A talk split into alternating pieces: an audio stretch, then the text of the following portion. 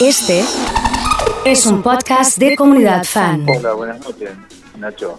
Bueno, Todo bien por acá. bueno, bueno, ya es importante escuchar tu, tu todo bien, eh, porque lo que se ve acá publicado en los portales, obviamente nos ponen en, al- en alerta. Vos, fíjate acá, por ejemplo, hay un diario que eh, titula El pueblo que puede ser la puerta de entrada del coronavirus. Eh, ¿Cómo es la situación? Primero contanos cómo es, eh, obviamente, el soberbio y después cómo le están pasando. Bien, el Soberbio es un, es un pueblito de la ciudad, por supuesto, totalmente agrícola. Eh, no, industria prácticamente de la madera, algunas, muy pocas. Y es verdad, se vive mucho, se venía viviendo mucho en comunidad con, con gente de, vecina del Brasil.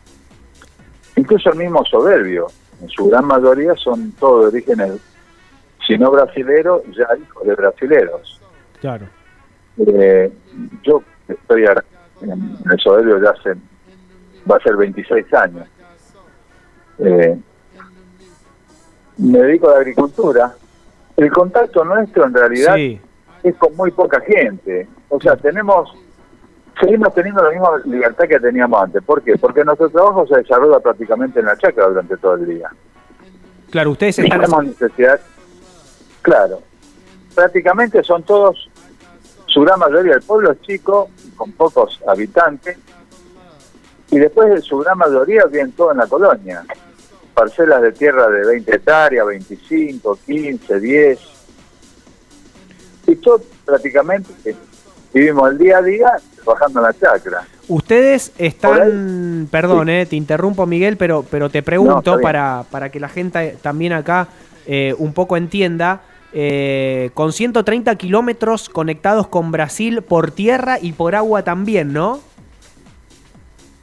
por agua únicamente. Ah, solo Nos- por nos agua. Divide, nos divide el río Uruguay. Solamente allá en el norte, Claro. eh, tiene zona seca en la parte de, creo que eran, eh, no, Andresito, bueno, no me acuerdo del pueblo que es, pero es bien al norte, digamos ya, ¿no?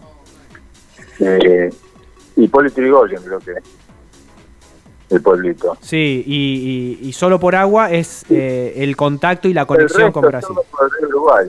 El después el resto todo el río Uruguay. Claro, lo que pasa es que había un permanente ne- comercio entre los colonos del Brasil, porque también es una zona agrícola, el- la parte sur, digamos, la que linda sobre el río Uruguay, que son los, los vecinos que tenemos frente, Sí. que son también gente que se dedica a la agricultura. Y lo que pasa es que como todas las cosas, eh, estás muy cerca y por ahí la diferencia de los precios de los productos.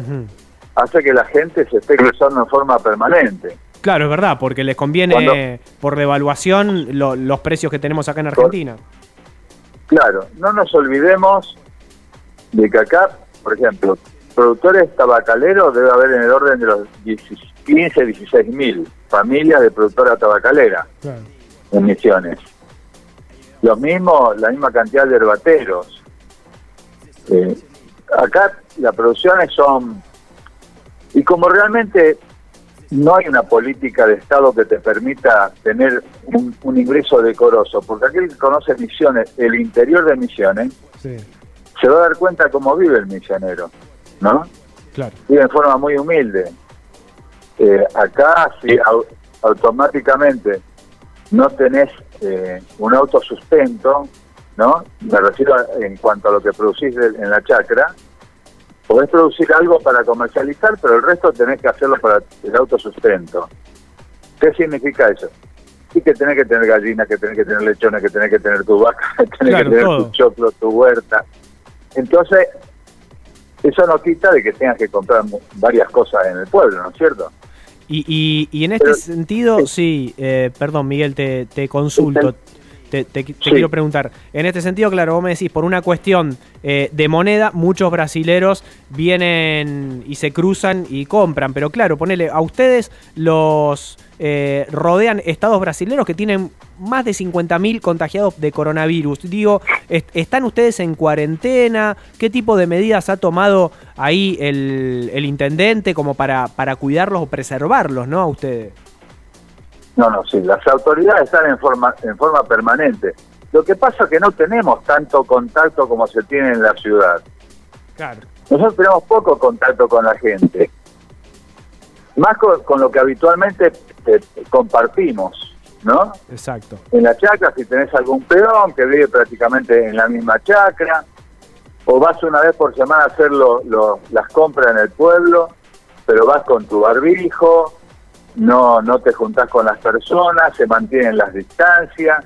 Perfecto. El bueno, único eso lo problema que respetando. existe es esas personas que han vivido siempre y viven del tráfico, Claro. que van enfrente, que tienen su caico, como le llaman a las canuitas chicas, Y en ese sentido, Prefectura, Que ¿cómo está bien. trabajando? están firmes, están firmes también, ¿eh? Bueno, Eh, lo que pasa que además incluso acá llegó a, digamos, aislarse de municipio a municipio. Se cortó la entrada, por ejemplo, del Soberbio, tenía que tener algún permiso especial para ir hasta San Vicente. claro. Están aislados o a- dentro a de la, cualquier pueblo vecino. dentro de Sí, sí, sí, dentro de cada municipio eh, hubo un aislamiento. Hubo muy pocos casos, uno en San Vicente, que es un pueblito que está a 50 kilómetros del Soberbio, más al centro, sobre Ruta 14. Se trató de un camionero, Sí. pero venía de Brasil, ya vino contagiado, lo aislaron, lo atendieron, atendieron a su esposa, a su familia. Bueno, él terminó falleciendo, pero bueno, su familia se salvó, ¿no? Bueno, Miguel, la verdad que no, nos trae Control de la mucha... policía en su totalidad. Perdóname, no, te decía que nos trae mucha tranquilidad hablar con vos porque a veces, viste, tenemos este vicio lo- los periodistas, sobre todo en la prensa escrita, de, de generar un poco, un poco de temor, pero vos me estás comentando que eh, dentro de todo la cosa está controlada, que Prefectura está eh, haciendo bien su, su trabajo, así que en ese sentido nos quedamos eh, tranquilos. Me imagino que como eh, hombre de, de misiones, sos un tipo que sabe mucho de mate, ¿no? Eh, y acá en su momento hemos tenido grandes debates de si es mate de madera, mate de porongo, mate. Ahora viste que está mucho el tema este del vidrio templado. ¿Dónde Sí. se tiene que tomar el mate? ¿Cuál es el verdadero? Acá, por ejemplo, Diego, mi compañero, está tomando en un mate de qué? De plástico, ¿no? De, de, pl- de plástico. Eh, un, un- un mate de plástico verde. A ver, eh, hay un mate Y que es el mate Y mate. me, y me imagino que con azúcar aparte. A ver, No, no, amargo, amargo, amargo a morir. Ah, amargo. Este, claro, Ah, lo, que tiene la sencillez de este mate, eh, que seguramente los tenés, son los que eh, los denominados santos, ¿no? Que sacás la bombilla con toda la yerba, todo junto y lo vacías enseguida. Por eso es, eh, Sí. son prácticos. Está bien. Lo- a ver, eh, mirá, si vos te pones a conversar con cualquier argentino, sí. te va a decir que aquel que toma mate, no le podés enseñar cómo se toma el mate. Claro. Vamos a partir de una base. Está bien. Si vos le vas a preguntar a tu compañero y te va a decir, escúchame, no me vas a enseñar a mí a tomar Claro. mate y cómo se ceba, que hace de que chiquito que tomaba mate. en realidad no hay ninguna clave. No hay una clave, no hay una regla, no hay una ley. Ahí se nos fue, se nos fue. Eso, se- ahí está. ¿Nos escuchás? sí. Eso, no, no, no. Te decía, no hay una ley, no hay una clave. No, no, no, en Perfecto. absoluto. Bueno, bueno. Lo que sí, hoy ha variado mucho la cosa porque hay cámaras de estacionamiento. Para mí la, la hierba tiene que tener estacionamiento natural, Claro. mínimamente un año y medio. La calidad del producto, la cantidad de palos, el porcentaje y de polvo que tiene que tener una hierba. Por ahí pasa todo. Por ahí está la clave.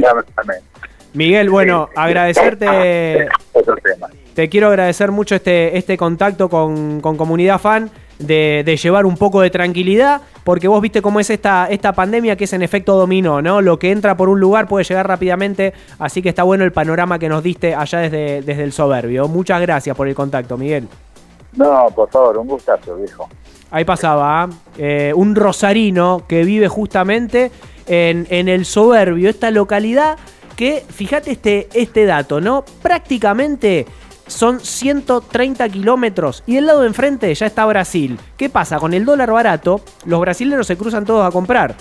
De los tres estados que están cerquita de, del soberbio tienen 50.000 infectados. Imagínate como si fuera acá en Victoria tener 50.000 infectados. Yo viviría un poquitito asustado, pero bueno, Miguel se lo escuchaba tranquilo. Sí, sí, evidentemente me parece lo mejor ahí es, bueno, primero la gente del lugar tener las precauciones necesarias, ¿no? Y, y lo segundo, como siempre, me parece eh, la dureza de, de las autoridades como para hacer respetar, digamos, este, la ley y que, y que, bueno, finalmente, digamos, nosotros o la gente de, ese lugar termine siendo afectada. Sí, señor. Y por último, obviamente, el mate se toma como uno quiere. ¿eh?